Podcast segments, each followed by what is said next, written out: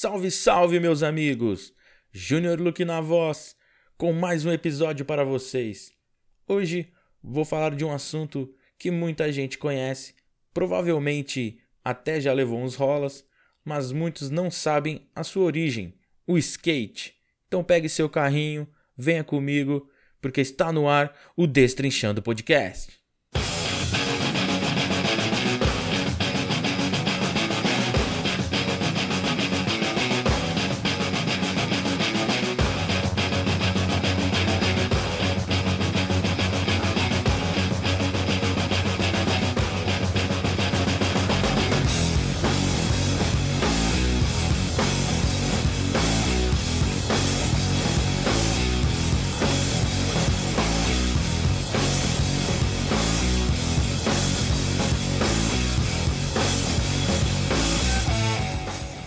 O skate surgiu na década de 60, criado por surfistas da Califórnia em uma época de marés baixas que não tinham ondas.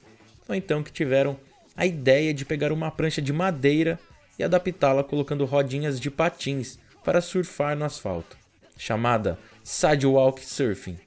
A partir daí, o skate começou a tomar o gosto dos adolescentes, tendo o primeiro a ser comercializado chamado de roller derby e fundando o nome do esporte de skateboard.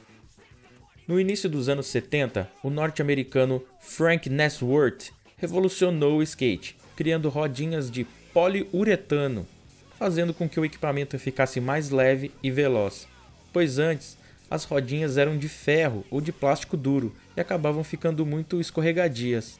Em 75, um grupo de garotos da Califórnia fez essa revolução ser ainda maior colocando manobras de surf no skate, criando o skate vertical, com boa parte das manobras aéreas e de deslizamento. Esses garotos são os lendários Z-Boys, que em época de seca na região invadiam casas para andar em piscinas vazias. Os mais famosos deles são Jay Adams, Stace Peralta e Tony Alva. Inclusive, indico a vocês assistirem o filme Lords of Dogtown, que conta o início e a trajetória do skate. Seguindo essa linha de criação e revolução no skate, na década de 80, o grande nome da vez foi Rodney Mullen, que inventou grande parte das manobras da modalidade street e freestyle, como kickflip, heel flip, hard flip, impossible, entre outras, que são realizadas até hoje. Mullen foi considerado o melhor do mundo na modalidade, o Rodney é, é, é um alien, né, da, da, do progresso técnico do, do skate, né? Flip, Impossibles, não sei o que é. O freestyle foi, foi, foi, desenvolveu o que é o street hoje, né? Então essas manobras técnicas e tal.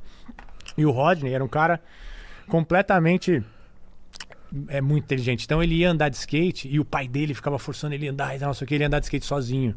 Então ele andava horas e horas e horas sozinho, inventando uma nova, inventando uma nova. Então ele criou tudo na, na, na viagem dele ali, sozinho. E depois ele ia correr os campeonatos e nota 100. E ainda na década de 80 surgiu outro grande nome na modalidade vertical, o Tony Hawk.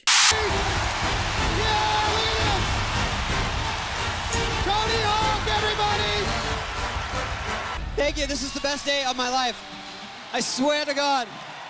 A lenda Tony Hawk foi um prodígio. Se tornou profissional com apenas 14 anos de idade. Aos 16 foi considerado o melhor do mundo. E aos 25 já tinha mais de 100 campeonatos, conquistando 73 títulos e 19 vices. Foi campeão mundial de vertical por 12 anos consecutivos e primeiro skatista a conseguir realizar a manobra 900 graus. A manobra consiste em dois giros e meio no ar, meus amigos. Impressionante. Em 1999, Hawk e a produtora Activision lançaram o jogo Tony Hawk's Pro Skater, que se tornou um fenômeno de vendas e consumo entre a garotada da época, faturando bilhões com a franquia. Eu confesso que fui influenciado por esse jogo não só por gostar do esporte, mas também pela trilha do jogo que era sensacional. Ainda em 99, após o X Games, Tony se aposentou das competições, passando a se dedicar a negócios pessoais e exibições em todo o mundo, e é considerado o melhor skatista de todos os tempos. Eu espero que meu legado seja uma busca pela inovação do skate. Mas eu gostaria também de ser lembrado como alguém que chamou a atenção do mundo para o skate, que fez o skate ser reconhecido. Agora que vocês já sabem como nasceu o skate, vou falar um pouco da história no Brasil. O skate surgiu aqui no Brasil também na década de 60, trazido para o Rio de Janeiro provavelmente por pessoas que viajavam para os Estados Unidos ou que tinham alguma ligação com o surf. Em 74, teve o primeiro campeonato no Brasil. Em 76, foi inaugurada a primeira pista, em Nova Iguaçu. No início dos anos 80, com a força do BMX e patins, o skate teve uma queda na popularização, voltando contudo em 84, devido às revistas e programas de TV especializados no assunto. Mas a trajetória em alguns lugares do país não foi tão fácil quanto parece. Em 88, o prefeito Jânio Quadros da cidade de São Paulo proibiu que andassem de skate no Parque do Ibirapuera, e após uma manifestação dos skatistas, ele proibiu que andassem em qualquer lugar da cidade. Que absurdo, cara. Em 89, a prefeita eleita Luísa Erundina liberou a prática do esporte novamente na cidade. Grandes nomes brasileiros do skate no mundo entre os anos 90 e 2000 foram Lincoln Ueda, Bob Burnquist e Sandro Dias. Ueda, conhecido como o japonês voador, ganhou esse apelido por seus aéreos enormes.